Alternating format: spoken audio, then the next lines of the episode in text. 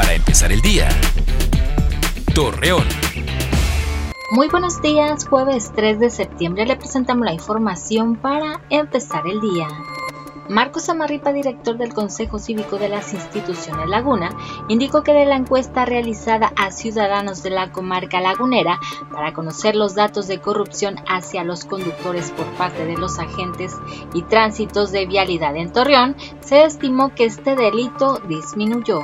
Para que la ciudad continúe con mayor seguridad y se siga manteniendo la estabilidad, se llevó a cabo el cambio de jefatura del Mando Especial de la Laguna, que será encabezada por el titular general brigadier de arma Porfirio Fuentes Vélez. Según los datos que emitieron las autoridades sanitarias, la ciudad de Saltillo ha superado a Torreón con más casos registrados de COVID-19. Ante ello piden a la ciudadanía cuidar de su salud y mantener el distanciamiento social para evitar complicaciones que llegan a la muerte.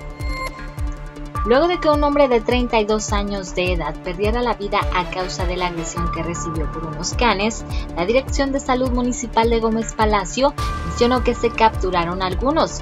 Asimismo, invitan a la ciudadanía a ser más responsables con sus mascotas para evitar tragedias. Hoy se celebra el Día Mundial de la Higiene y se recuerda a la población la importancia de crear hábitos saludables para el bienestar de la salud y la prevención de enfermedades Acompáñenos con toda la información dos minutos antes de las 8 de la noche por Mega Noticias. Para empezar el día. Torreón.